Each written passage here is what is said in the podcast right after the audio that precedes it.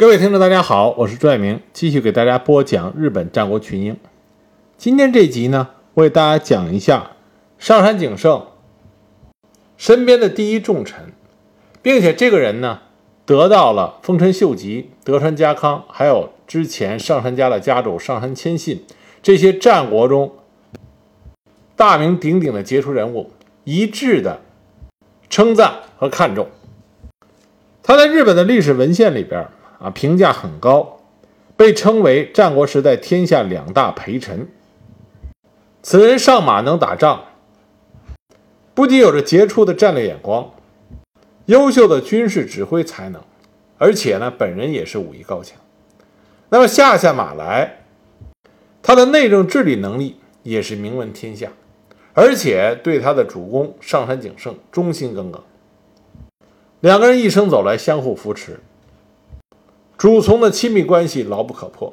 这在战国是极为罕见的。这个人就是上杉景胜最信任的家臣，直江兼续。直江兼续在日本有多出名呢？一直到第二次世界大战结束的时候，米泽氏就是上面我们讲上杉景胜时曾经谈到过，上杉景胜后来是被减封地，被封到了米泽。就是这个米泽氏，直到二战结束的时候，每年的四月三十日都是直江祭，专门来祭奠直江兼续。据说直江兼续啊，身材高大，据说有一米八啊，这和同时代的日本其他的著名人物相比，那么直江兼续的身材的确是非常高啊。丰臣秀吉据说只有一米五四，德仁家康一米五七。织田信长呢是一米七零，那么枝江兼续一米八零，在那个时代的日本堪称是巨人，而且他身材伟岸，力气很大，可以力顶百人。当然了，这里边有夸张的成分。那么织江兼续呢，武艺高强，据说在战场之上一往无前，十分骁勇。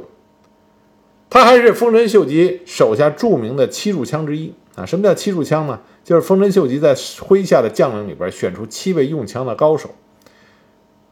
封之以七柱枪。那么直江兼续就是其中之一。直江兼续的本姓啊，并不是直江，他本来姓通口。他父亲呢，很早就是长尾正景的家臣。幼年时候的兼续就已经被称赞为是智勇兼备。五岁开始在仙桃院，也就是上杉谦信的姐姐。也是上杉景胜的母亲的推荐下，成为了上杉景胜的近臣。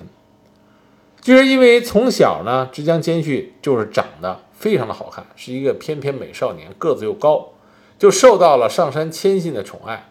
担任上杉谦信的近侍啊。日本有一个称呼叫小姓，实际上就是近侍的意思。上杉谦信呢，据说很喜欢他啊，那么鼓励他，并且亲自指导他研究学问。但是呢，直江兼续是上杉谦信的近侍这个事情，并没有得到历史的考证，所以这个呢争论性比较大。也有人说，直江兼续根本就和上杉谦信没有交集。但是史料可以确定的是，直江兼续很早他就和上杉景胜建立了亲密的主从关系啊，他一直陪伴在上杉景胜的身边。在上杉谦信死之后，上杉景胜与上杉景虎争夺上杉家家主之位的玉馆之乱中，这个时候直江兼续只有十八岁，但是呢，他为上杉景胜赢得了主动。当时他宣布了谦信之遗命，而立景胜为新家督，并且帮助上杉景胜快速占领了春日山城，取得了压倒性的优势，以便攻击上杉景虎。紧接着呢，在玉馆之乱与上杉景虎的争夺中，他为上杉景胜出谋划策，他的才智和谋略，使得上杉景胜以及其他的老臣对他极为认可，使他成为平定乱世的功臣之一，并且上杉家的老臣认为直江兼续可以帮助上杉景胜乃至上杉家在乱世中赢得一席之地。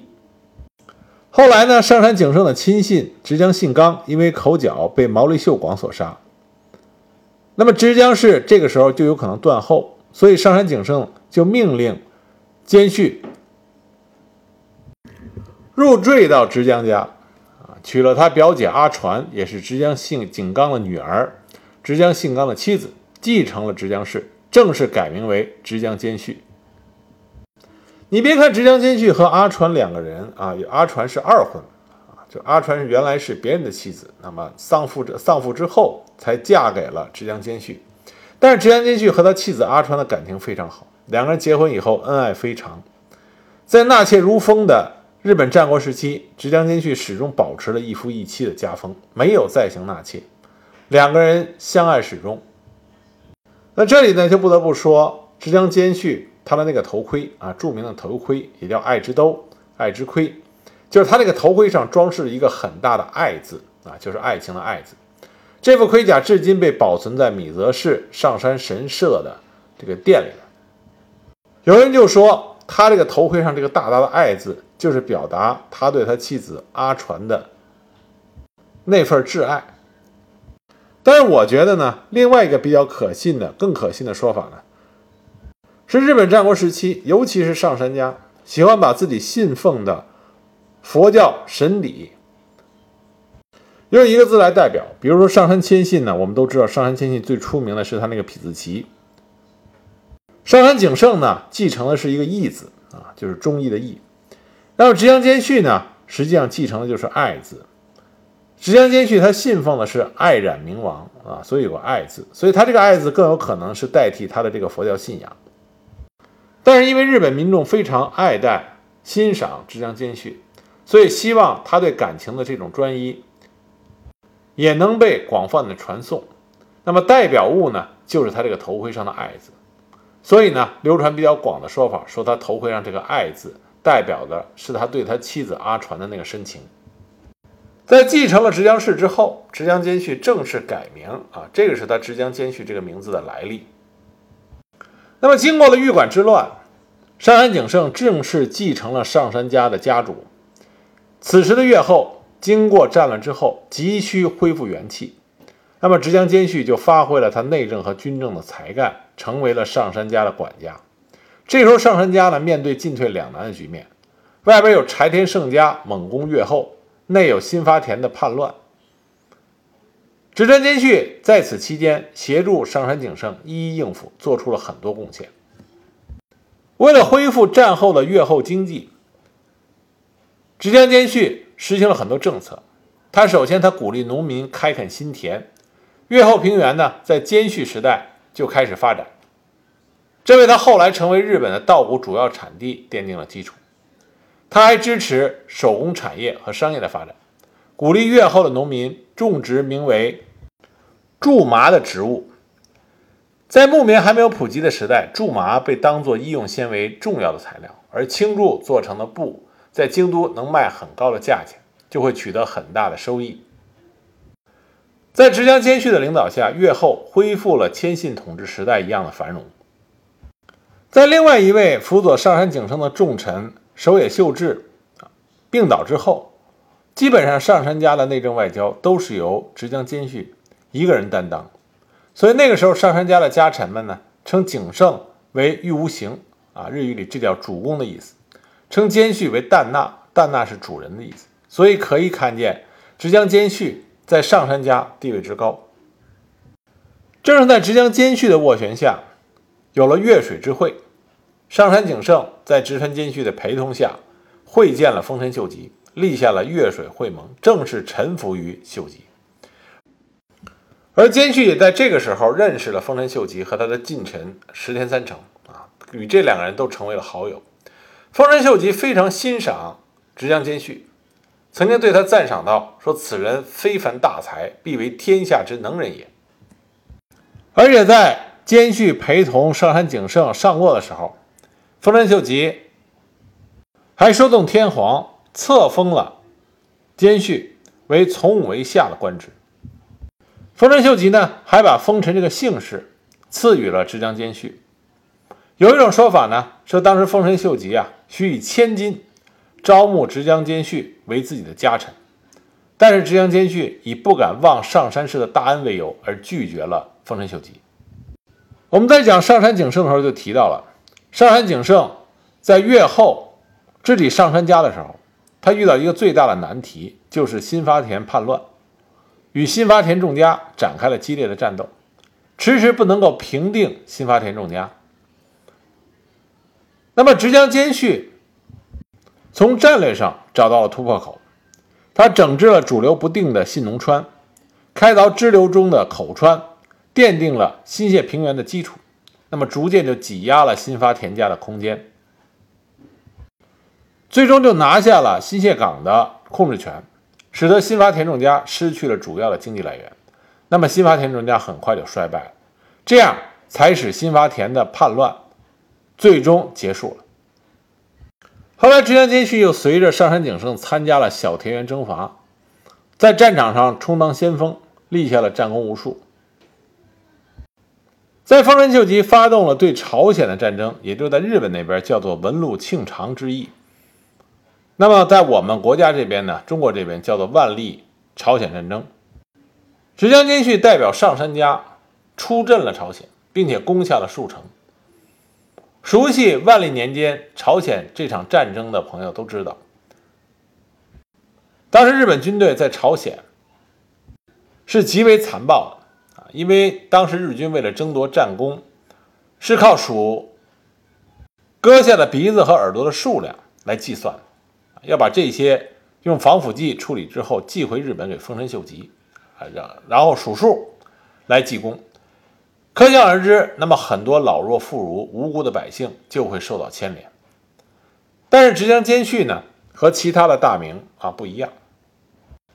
他每攻下一座城池，并不是奸淫掳掠，而是效仿当年辅佐刘邦的萧何，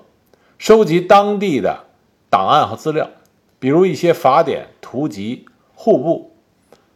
这些肯定能使日军进一步的了解和掌握朝鲜的地形、户口和物产情况。这时候，志江兼续想的不已经不是说战争的胜利，而是想是胜利之后如何能够奠定基础，为日本统治朝鲜创造便利。因此，他这个举动后来受到丰臣秀吉的大力的赞赏。那么也正是因为直江兼续，他考虑的是如何在将来治理占领下来的领地，所以呢，在镇压当地朝鲜人民反抗的时候，他的镇压方法往往最得力。在他的管辖范围之内，所有的叛乱很快都被平定了，而且人心的安定要好于其他的占领地。他还修整了他占领地方的大保寺城。对朝鲜的当地文化和文明的传承有一定的爱护之心，这都是直江兼续和其他的日军将领吧不一样的地方。但这里我们要清楚的看到，直江兼续并不是说他反对日本侵略朝鲜、占领朝鲜、统治朝鲜，他反对的是任意的杀戮和对被占领呃被占领地文明的不尊重，这不利于将来。对占领区域的管理以及民心的融合，也许直江兼续的这种观点对于日本后世在殖民地政策上起到了不小的启迪作用。那么直江兼续的这些举动呢，让丰臣秀吉更加欣赏他。在丰臣秀吉命令景胜管理越后佐渡的金银矿山的时候，他让直江兼续任代管，负责具体的管理。我们在讲上杉景胜的时候提到了，丰臣秀吉后来呢，为了把要害之地汇金掌控到自己亲信的手里，就把上杉景胜封到了汇金，让他成为一百二十担的啊一百二十万担的大名。但出人意外的是呢，其中出羽国米泽的六万担，他赐予了直江兼续，再加上直江兼续他祭旗的三十万担。那么直呃直江兼续这个时候待遇几乎是等同于大名，当时封地多于三十万担的大名也只有十一名。丰臣秀吉对直江兼续的如此看重，就使得当时全日本的上至大名，下至平民百姓，都知道了直江兼续这个人，称直江兼续是天下第一陪臣。那么在丰臣秀吉逝世之后，德川家康一家独大。尤其是在前田利家逝世之后，没有人能够制约得了德川家康，直江兼续这个时候和他的好友石田三成就打算从两个方向合力夹攻德川家的势力。直江兼续呢，就力劝上杉景胜回会津整建防御工事，准备开战。我们前面讲上杉景胜时就提到了，上杉景胜是不是真的想对德川家康谋反啊叛乱？这个呢，一直是在历史上有争议的。那么直江兼续的态度呢，一般争议性比较小，因为他写了著名的《直江状十六条》。在这个《直江状十六条》这封书信里边，他对德川家康的指控指控啊，因为德川家康问上杉景胜：“你想干什么？你是不是想造反啊？是不是意欲谋反？”那么直江兼续在他的《直江状十六条》里边，就对德川家康的指控予以逐条的反驳。并且辩解景胜是因为积雪未消，所以才迟延了上洛，还说景胜对秀赖屡有誓词，绝不同于世上招变木化之辈。那这个反过来就影射德川家康，说他是一个背叛自己誓约的人，而且还痛斥德川家康无视太阁命令等等，对太阁不忠。德川家康阅读完这封信之后，大骂，说我生平六十三年。看过的信无数了，其中最无理、最放肆的就是这封信。说这小子欺人太甚，我怎么能容忍这样的耻辱？所以立刻发兵会津，准备和上杉景胜一战。由此可见，这封直江状给了德川家康剧烈的刺激，也让德川家康记住了直江兼续。但是对日本战国史的考证呢，有一种言论认为《直江状》并不是直江兼续写的原信，是后人的伪作，啊，有篡改的可能性。但是呢，在史料考证中，劝阻家康啊，劝阻德川家康上山征伐的原来封臣的那些奉行的书信里就写到过，说这次的直江所作所为是有无理之处，令您生气也是情有可原。您不必和乡下人一般见识。那么这样的说法呢，就证明直江兼续的信是存在，而且也激怒了家康。但他至于说他是不是那么写的，这个还没有确证。那为什么会怀疑直江状这封书信的存在呢？因为直江状导致了德川家康对上山的出兵，也直接导致了上杉家在德川家康。与石田三成争夺权力的这场斗争中，上杉家站到了德川家康的对立面。那最后呢，德川家康胜出，也把上杉景胜和上杉家置于了一个非常不利的位置。那么可以确定的一件事情呢，就是上杉景胜选择站在德川家康的对立面，直江兼续肯定是赞成，甚至是鼓动的。那么也就是说，直江兼续在对德川家康势力发展的战略眼光上出现了一次失误。但是直江兼续呢，在日本的的确确名气很大，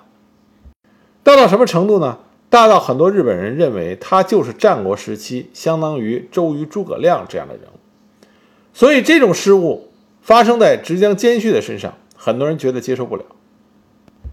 那么也有人呢为直江兼续开脱，说他之所以帮着上杉景胜成为德川家康的对立面，是另有打算，啊，看问题的高度不是我们常人所及。说你看上杉景胜后来虽然刚开始受到了贬斥，但最终不是东山再起，再次赢得了德川家的信任吗？但这个呢？我觉得过于牵强，没有人会愿意把自己的命运放到别人的手里。在德川家康胜利之后，他完全有可能将上杉景胜放逐，把上杉家彻底灭了。那个时候，上杉景胜和上杉家的命运就是在德川家康的一念之间。所以，直江兼续啊，他不可能将上杉家的命运放到德川家康的手里。只能说直江兼续和石田三成他们设计的很好，但最终命运不在他们这一边。德川家康胜利了，所以呢，直江兼续也只能接受自己的错误判断，在想办法改变不利的局面。我们常说厉害的人物，并不是说他不会犯错，而是说他在犯错之后，能够迅速的认清自己为什么犯错，并且对不利的局面有一个清楚的认识，然后迅速的纠正自己的错误，迅速的做出如何能够改变不利局面的判断，然后再加以实施。这才是杰出人物的厉害之处。不仅看人物如此。民族、国家、公司、社团都有类似之处。处于不利局面不怕，犯了错误不怕，怕的是你没有那个自我纠错能力，没有那个因地制宜的应变能力。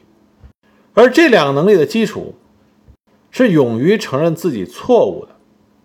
并且能在承认错误以后掌控局面的这份胆略。所以说，应变能力、纠错能力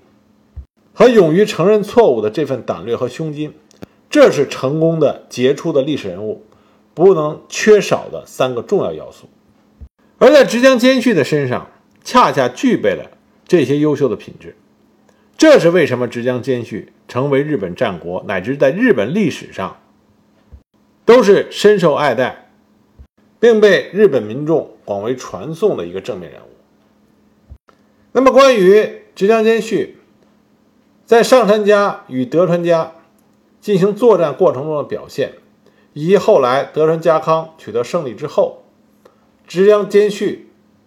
如何帮助上杉景胜置于死地而后生，帮助上杉家渡过了难关，最终成为德川家倚重的左膀右臂，进入到幕府时代啊。那么，直江兼续。都做了哪些重要的工作和贡献？下一集呢，我会继续给大家讲。